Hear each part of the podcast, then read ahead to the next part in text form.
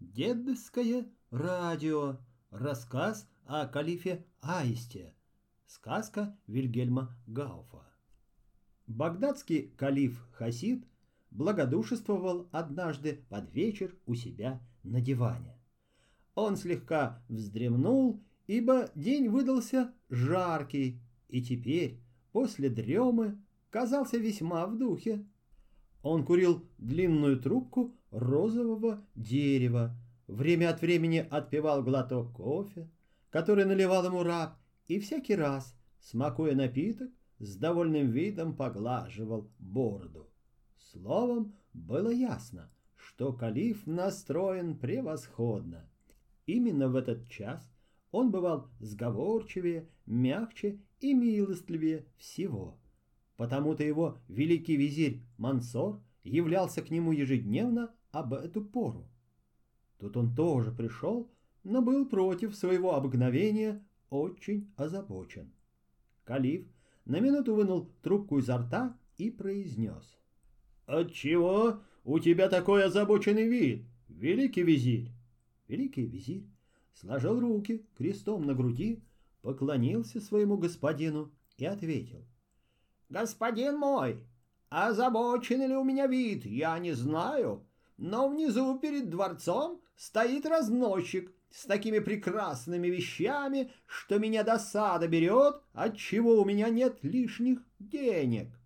Калиф, которому давно хотелось чем-нибудь порадовать своего великого визиря, послал черного раба вниз за разносчиком. Вскоре раб вернулся с разносчиком. То был толстый человечек, очень смуглый лицом и одетый в лохмотья. При нем был ларь, вмещавший всевозможные товары, жемчуга и кольца, богато оправленные пистолеты, чашки и гребни. Калиф со своим визирем пересмотрели все, и Калиф купил, в конце концов, для себя и для Мансора красивые пистолеты, а для жены визиря — гребень. Когда разносчик собрался уже запирать ларь, Калиф заметил в нем еще ящичек и спросил, а нет ли там товаров. Разносчик выдвинул ящик и вынул из него табакерку с черноватым порошком и бумажку со странными письменами, которых не могли разобрать ни Калиф, ни Мансор. «Я получил как-то эти предметы от одного купца, который нашел их на улице в Мекке», — сказал разносчик. «Я не знаю, что в них содержится. Вам я уступлю их за самую низкую цену, мне-то ведь они ни к чему. Калиф, который охотно собирал для своей библиотеки старинные манускрипты, хоть и не умел читать их, купил рукопись и коробочку и отпустил разносчика. Однако Калифу очень хотелось узнать, что сказано в рукописи, и он спросил визиря, не знает ли тот, кто мог бы разобрать ее. «Милостливый господин и повелитель», — ответил визирь. «При большой мечети проживает человек, которого зовут Премудрый Селим. Он знает все языки. Вели позвать его. Может быть, он поймет эти таинственные начертания». Премудрый Селим вскоре был приведен. «Селим!» — обратился к нему Калиф. «Селим! Говорят, ты большой мудрец. Взгляни-ка на эту рукопись. Разберешь ты ее или нет? Если разберешь, то получишь от меня новую праздничную одежду. А не разберешь, то получишь дюжину пощечин и две дюжины ударов по пяткам за то, что зря зовешься премудрым. Селим поклонился и сказал. «Да будет воля твоя, о господин мой!» Долго разглядывал он рукопись и вдруг вскричал. Пусть меня повесят, если это не по латыни, о господин мой. Скажи, что же там написано, приказал Калиф, раз это по латыни. Селим принялся переводить. Человек, нашедший это, да возблагодарит Аллаха за его милость. Кто понюхает порошок из этой коробки и при этом произнесет «мутабор», тот может превратиться в любого зверя, а также будет понимать язык зверей.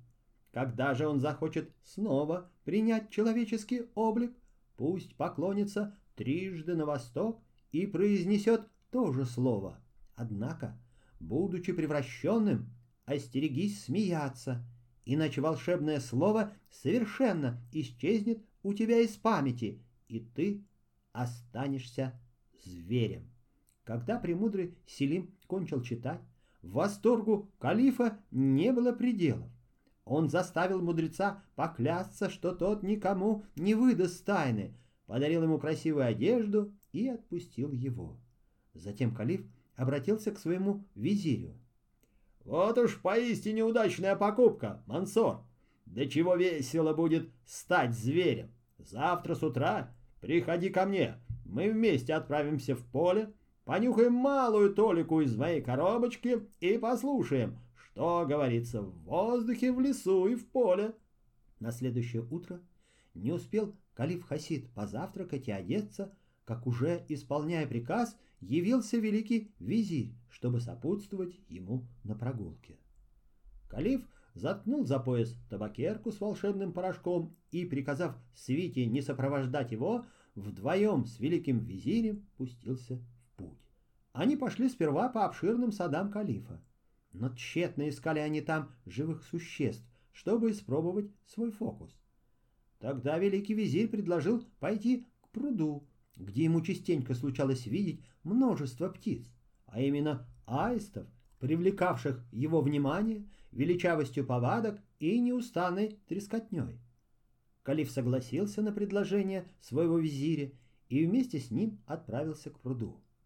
Придя туда, они увидели аиста, который степенно шагал взад и вперед, отыскивая лягушек и что-то треща себе под нос. Одновременно они увидели высоко в небе второго аиста, летевшего к тому же месту.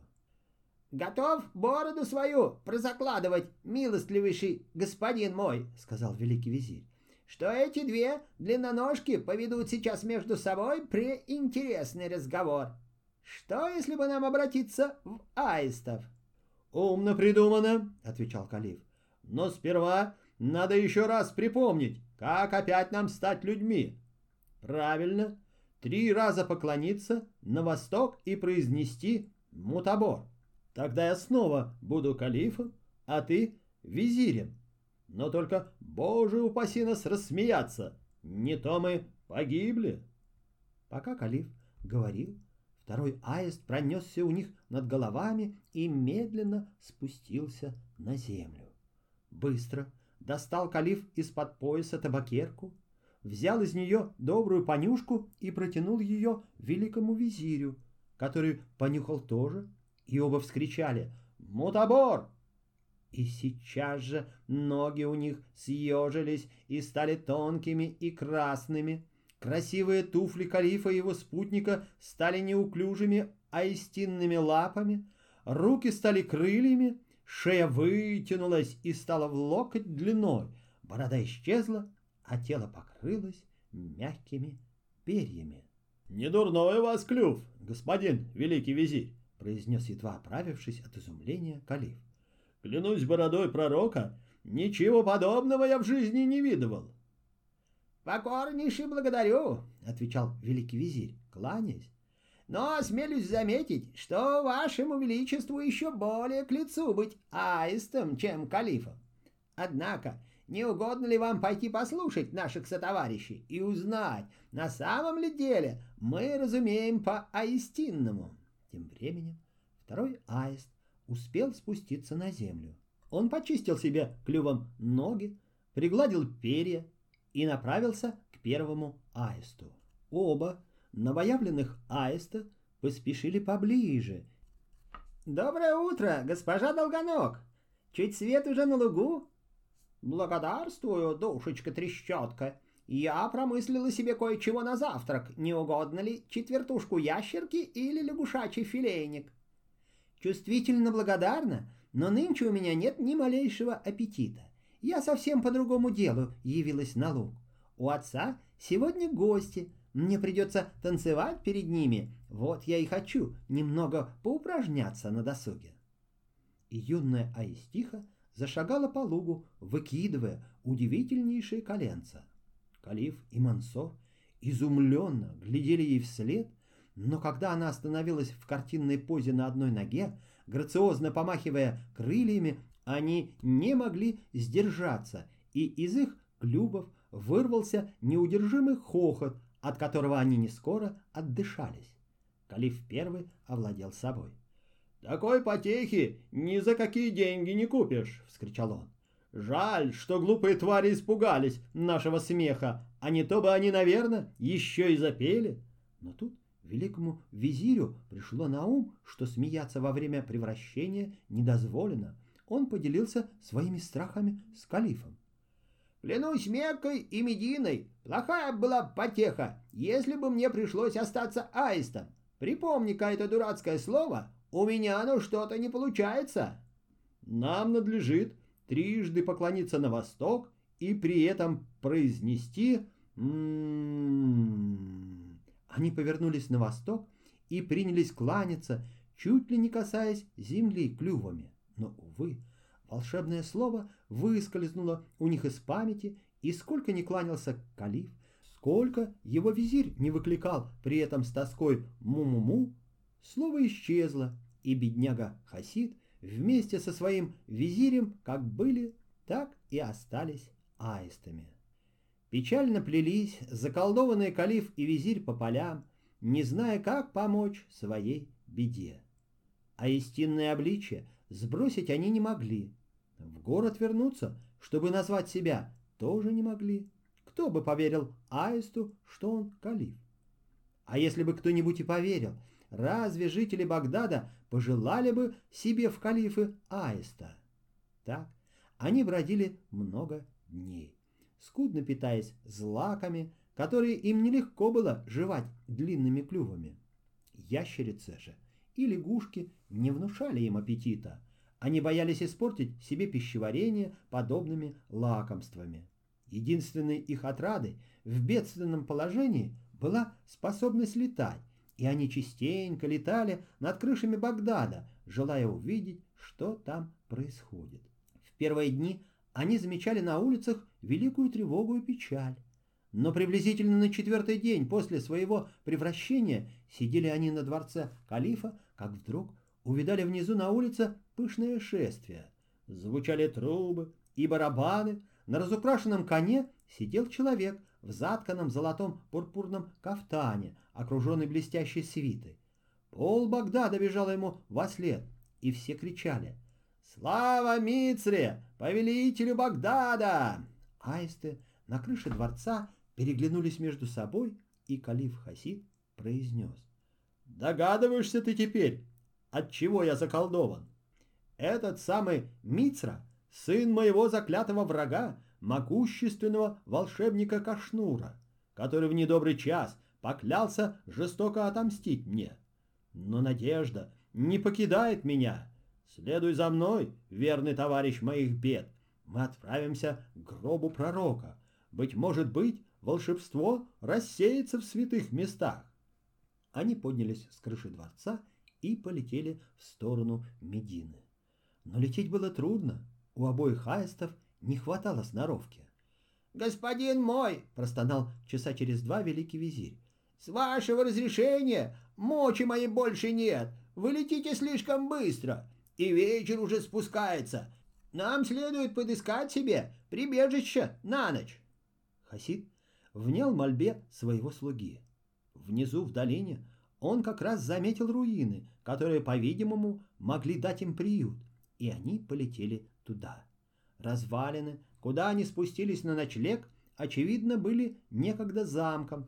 Прекрасные колонны высились над грудами камня. Многочисленные покои, достаточно сохранившиеся, свидетельствовали о былом великолепии здания. Хасид со своим спутником бродили по галереям в поисках сухого местечка. Внезапно Аист Мансор остановился. «Господин мой и повелитель!» — пролепетал он чуть слышно. «Хотя великому визирю, а тем паче Аисту, нелепо бояться привидений. Однако меня берет жуть, ибо тут рядом что-то явственно вздыхает и стенает». Теперь остановился и калиф, и тоже отчетливо услышал тихий стон, скорее человеческий, нежели звериный. Полный надежд, Он устремился в ту сторону, откуда доносились стоны, но визирь ухватился клювом за его крыло и слезно молил не бросаться навстречу новым неведомым опасностям. Но тщетно. У калифа и под оперением аиста билось отважное сердце. Он вырвался, пожертвовав несколькими перышками, и бросился в один из темных переходов. Вскоре он очутился перед дверью, которая, казалось, была лишь притворена, и откуда доносились стоны с легкими подвываниями. Он толкнул дверь клювом и в растерянности застыл на пороге. В полуразрушенном покое, куда падал скудный свет из решетчатого оконца, он увидел сидящую на полу ночную сову. Обильные слезы катились у нее из больших круглых глаз, а из кривого клюва вырывались хриплые стенания. Но, увидав халифа и его визиря, который успел тем временем тоже пробраться сюда, сова подняла радостный крик, грациозно смахнув с глаз слезу коричневым в крапинку крылом, она, к изумлению калифа и его визиря, вскричала по-человечьи на чистом арабском языке. «Добро пожаловать, господа аисты! Вы для меня добрый знак, что близко мое спасение, ибо через аистов ко мне придет большое счастье, как было мне некогда предсказано». Когда калиф опомнился от изумления, он склонил свою длинную шею, поставил тонкие ноги в грациозную позицию и произнес. «Ночная сова, судя по твоим словам, мы обрели в тебе товарку по несчастью. Но, увы, ты тщетно надеешься, что мы несем тебе спасение, и сама убедишься в нашей беспомощности, когда услышишь нашу историю. Ночная сова попросила рассказать ей все, и Калиф принялся за рассказ, который нам уже известен. Продолжение следует.